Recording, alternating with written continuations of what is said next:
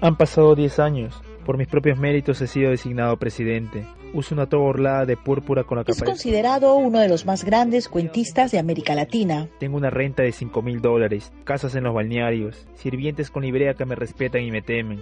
Soy Carla Vélez Moro y hoy en Sempiterna Podcast, Julio Ramón Ribeiro. Y a pesar de todo esto, ahora, como el primer día y como siempre, vivo en la más absoluta ignorancia. Y si alguien me preguntara cuál es el sentido de nuestra organización, yo no sabría qué responderle. Han pasado más de 20 años de la muerte del escritor peruano Julio Ramón Ribeiro, autor de obras como el emblemático Gallinazo sin plumas, La palabra del mudo y La tentación del fracaso. Yo creo que un escritor debe sentirse siempre un poco insatisfecho. De otro modo, dejaría de escribir porque ya creía que ha culminado ¿no? su carrera ¿no? con alguna obra maestra.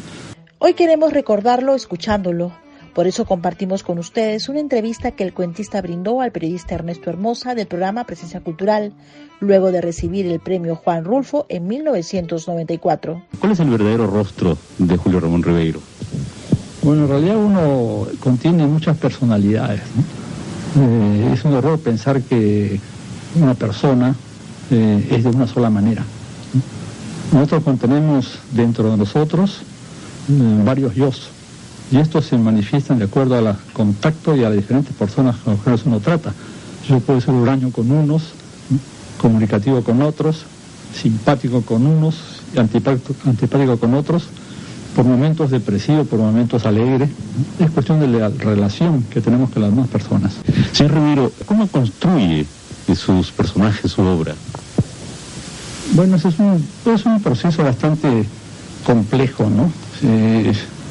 los personajes, los personajes nacen de la observación de la realidad, los personajes, yo no creo que tenga un solo personaje que sea inventado de pies a cabeza, todos son personajes reales, que he observado y he conocido, o son personajes compuestos con pedazos de personajes reales, ¿no?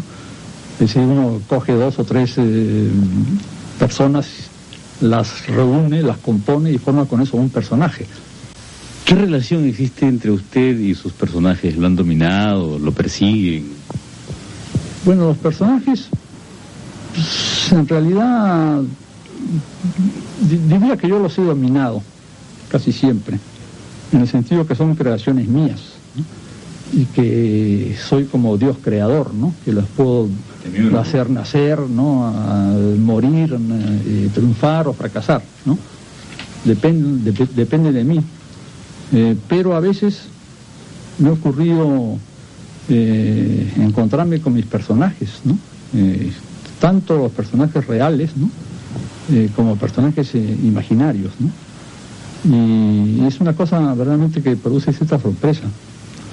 me he encontrado, por ejemplo, con un obrero del cual hago un asesino en un cuento, un obrero que conocí en mi infancia y que años después me encontré con él, venía en una bicicleta y se bajó la bicicleta y se acercó a mí. Yo creía que me iba a amenazar por haber hecho de él un asesino, pero no al contrario, me abrazó y me felicitó, me dijo que había leído el cuento que le había parecido muy simpático. Y así me encontraba muchas veces con personajes ¿no? que surgían así un poco de, de mi pasado, de mis obras, de mis libros, ¿no? Y es siempre una impresión bastante curiosa y sorpresiva cuando escribe siente que, tiene algún deber? Yo creo que el principal deber de todo escritor es ser fiel a sí mismo y de producir y de crear obras que lo satisfagan. Eh, cualquier otra intención de carácter esta literario siempre es un poco dudosa ¿no? y un poco discutible. Yo creo que y en esto soy bastante tajante, ¿no? que el escritor no debe transmitir mensajes. El escritor no es un redentor, ni un reformador, ni un gurú, ni un profeta.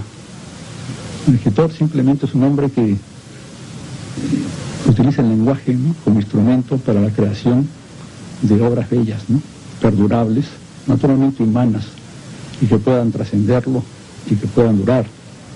Eso yo creo que es la misión del escritor. le satisface todo lo que ha hecho? Algunas cosas, muy pocas, muy pocas.